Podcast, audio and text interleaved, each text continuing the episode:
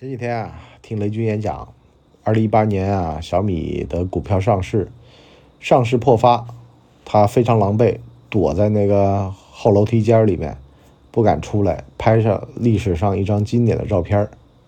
二零一九年呢，股票跌到八块钱，当时的基石投资人啊，就把他拉过来，骂了一个小时，从战略到做事儿到做人，全都诋毁了一遍，弄得雷军说啊，他衬衣都湿了。啊，说明个什么问题啊？大佬也有尴尬时刻，大佬也有受人质疑、怀疑自己的时刻。所以呢，人生啊，千万不要看到别人吃肉，也得记得别人挨打。你走过的每一步都算数，迈出去才是对的。你的操作系统升级了吗？这里是老文的底层逻辑。老文的底层逻辑，今儿个呢聊聊每一步路都不白走。话说啊，我这两天不是集中工作嘛，完了呢，现在呢终于是这个回来了啊。那会儿呢，就跟做梦似的，总幻想着空下来把节目都补上。可实际上呢，这窟窿就会越来越大啊。你空下来，空下来也没那么多精力。啊，人的一天的精力啊，它是有限的，偶尔抽空做点做点吧，也没觉得。可是呢，你把四五天的这个量放在一个晚上、一天去弄，人就会觉得特别的累，啊，甚至呢是力不从心。但是呢，说句实话啊，我呢现在呢凌晨三点了，还在这儿赶节目，啊，这就是个命。嗯，虽然嘴巴上说呀，一天一赶，一天一赶的。可实际上呢，还真做不到，只能熬夜加班去熬。但是呢，我就总结出来这么个东西啊，我说大家明白不明白这么一个道理啊？就是像我原先啊去录这个谋略的游戏啊，我这个一天一集，毫不费力。可是呢，万一要落了个两三集再去追啊，就特别特别辛苦。首先呢，这个人呢就不从容了。原先一天一集的时候，特别特别从容，就是早上起来完了呢，就脑子一转，这玩意儿就很顺手，很顺口，啊，嘚不嘚，随便聊一聊，哎，这集爆点就有了。完了呢，也很受欢迎。可是呢，一旦节奏被打乱，今儿个要赶内容，特别是像我这种啊，对要求还比较高的，这就要了亲命了。一集节目啊。得需要录三回啊，第一回不行啊，换了再来，第二回还是不行，第三回就达不到自个儿要的这个效果啊，这就很多人就说呀，这个创作这个东西啊，实际上啊，它就是从容不迫出来的，或者呢是你特别特别有倾诉欲的时候出来的，就怕什么呢？硬拽、生拉硬扯。为赋新词强说愁那种，这就要人命了。你这个一张嘴啊，就想说服别人，啊，就想把别人给征服了。实际上不可能，越是希望得到他人的肯定，这事儿越达不成。我这两天不是看那个什么脱口秀大会第四季啊，啊，就是庞博呀，啊，呼兰啊，发挥都特别好，但是呢，建国。啊，他们就发挥的比较差。哎，我想想，我说，哎，为什么呢？是因为呢，这个参赛的心理啊很有关系。原先呢，这个是患得患失，啊，你这个心态就有问题。我是一个老选手啊，我是第一届的冠军，我得保证我的实力。所谓啊，叫不破不立。你越是想着我原先有什么成绩。保住原先的成绩，那就越容易出问题。可是我说，哎，我不管了，今儿个我就开心了，啊，我就反正没包袱啊，我就没什么历史上的包袱，我自己我开心就好。我今天享受这个比赛。之前不是苏炳添站在博尔特他们旁边，记者采访他说：“这个人种上的碾压你怎么看？”苏明来说：“我一米七二，我人种个屁呀，是不是？我就享受这比赛。”我自个儿高兴就行，啊，千金难买爷乐意。我今儿个来了，我不想带奖牌，我想赢过自己，哎，这事儿就够了。真的，体育比赛啊，像那个全红婵也这样的，都是跟自个儿比。你要是跟别人去比呀，你这个心态就会扭曲。完了呢，我去追节目，其实就是这么一个比的过程啊，就是要追自己了。实际上不要追，要放松，是不是啊？享受这个过程。你就包括说。我今儿个其实我这个状态就比较好。语言艺术，语言艺术嘛，首先这语言是我高兴的，我说出来我乐意，我听着我都觉得，哎呦，我怎么能这么有才呢？这就对了。你说为什么马云在演讲的时候会透露出这种莫名其妙的自信？关键就在这儿了，他是能够传达和感染人的。如果今儿个东西让我满意，哎呦，那我可嘚瑟呗。那我讲话我哪能客气呢？是不是？我得跟您把这事儿给掰开了揉碎了，我得说明白了，我得让您觉得技惊四座啊，是吧？高朋满座的感觉。所以呢，这个东西就是天生的。但是呢，就是因为你从容不迫得来的啊，所以呢，你赶不及呀，赶不了啊，啊，事儿必须得在自个儿的这个潜移默化啊，一步一脚印。所以呢，这叫每一步都不白走。第二个呢，是如果呀，你说我要揠苗助长啊，我呢，现在呢在基层单位上着班我找家里关系，我把自个儿调到上一级的部委里面去啊，我去里面，我熬资历，我当一处长，我干嘛的？其实说句实话啊，咸鱼的心不变啊，你永远成不了那个活蹦乱跳的鲜鱼。咸鱼和鲜鱼本来命就不同。本来可能你在基层你当个咸鱼还挺好，可是偏偏呢，一定要把你还没成熟的这个状态给拉过去。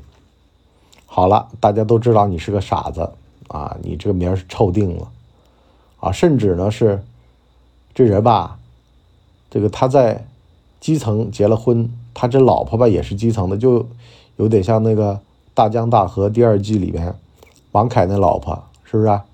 你在基层讨的老婆，你跟他在基层过还行，你把他拉到这个总公司，好了，这事儿就闹大了啊！当大官了，经常离婚，就是因为这个，跟原先的这个社会关系啊，跟社会条件都不匹配了啊，要么跟原配离婚，是吧？官当的大了，其实好多时候当官也是一个运气的东西，是不是？你刚刚好这口子差这么一个。呃，是吧？无知少女啊，这这是四个字儿啊，不是说一个词啊。所以呢，这个每一步路啊，都得走踏实了，走扎实了。你不白走啊，走过了也就走过了，你没走过也就没走过。千万不要想着自个儿走，或者想着自个儿走过了，这都是痴心妄想啊！这个世界上没有那么便宜的事儿啊，都得付出代价。凡走过必留下痕迹，那就是代价。是吧？你身上掉的那些东西，实际上就是你的代价啊！没有不掉东西的，啊，但是呢，也有获得东西的，但也有不获得东西的。所以呢，当我看明白了这里面的每一步路啊，我就知道了。实际上，老是有人咨询我说这个那个，其实我心里跟明镜似的。你问我的时候，其实你自个儿就想清楚了。有的人他其实根本就不合适，有的人。他合适，为什么呢？这真的是他梦寐以求的，那他去了，他肯定会珍惜，这种珍惜感才会决定了他在那个平台的发展。反而呢，是那个不珍惜感，就托人托关系，啊，很容易得到的，他反而会不珍惜。所以呢，磨难越多，好事多磨啊，这个词儿其实成不起我，真的好多东西啊，都是你必须得。磨来磨去，真的磨到觉得，哎呀，这事算了吧，啊，这个真不行就得了呗，哎，给了你了，反而呢能够放平心态，去把这事儿给弄好。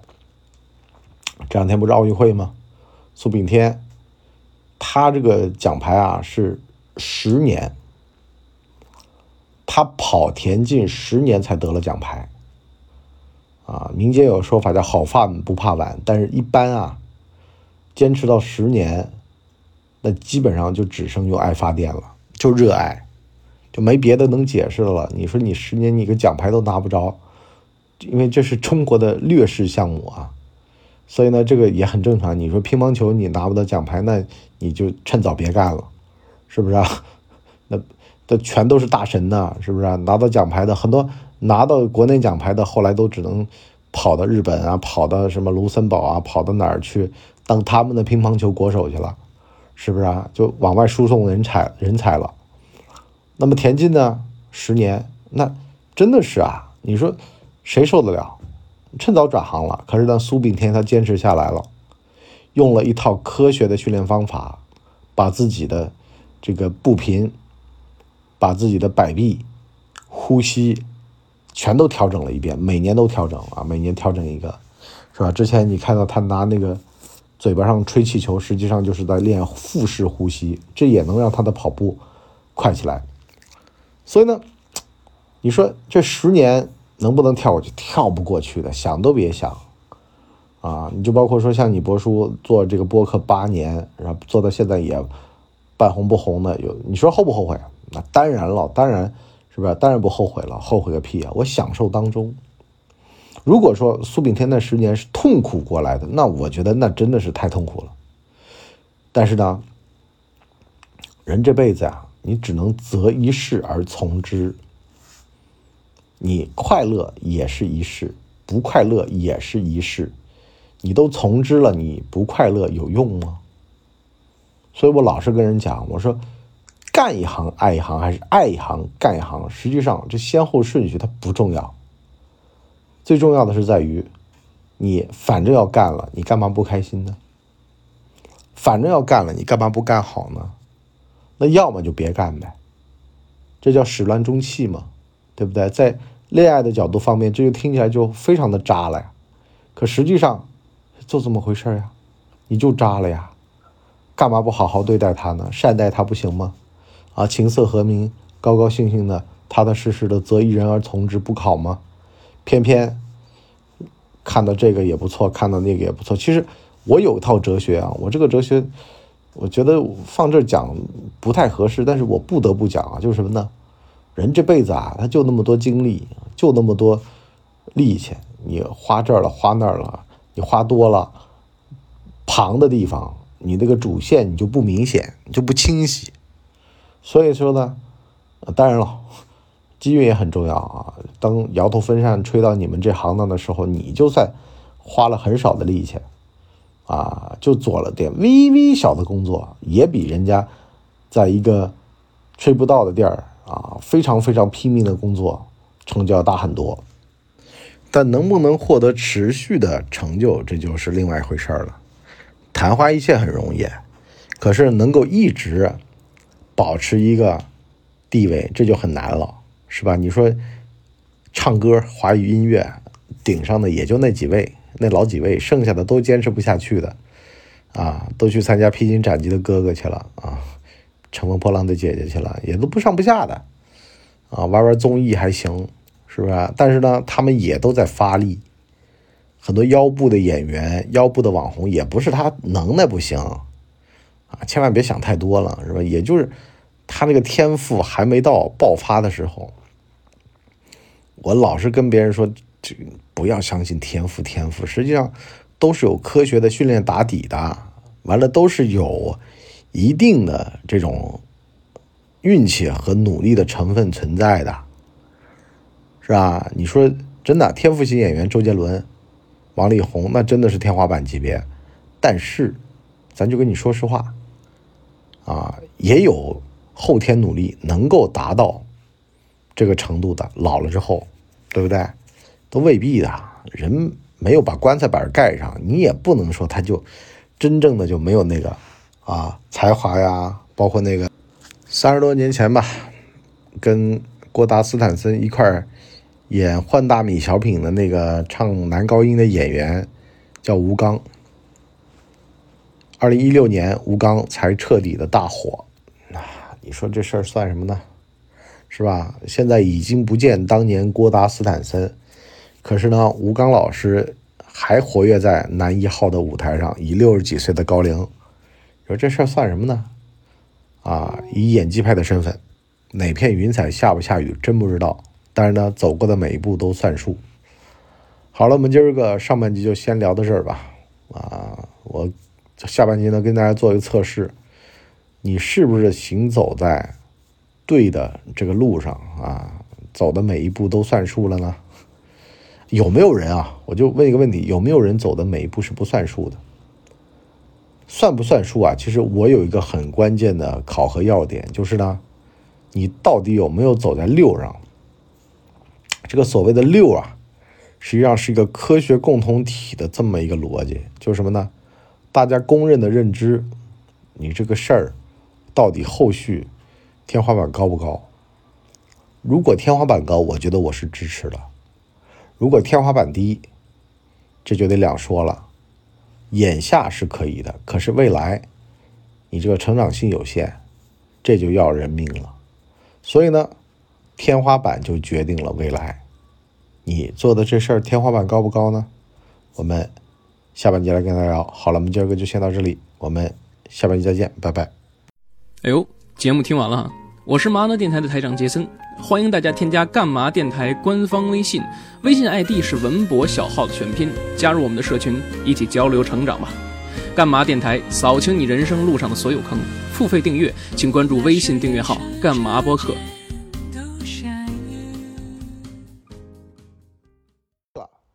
大家呢，请给我们的专辑点五星好评啊，这样的话呢，我们才能够到首页去迎接更多的朋友。来光临。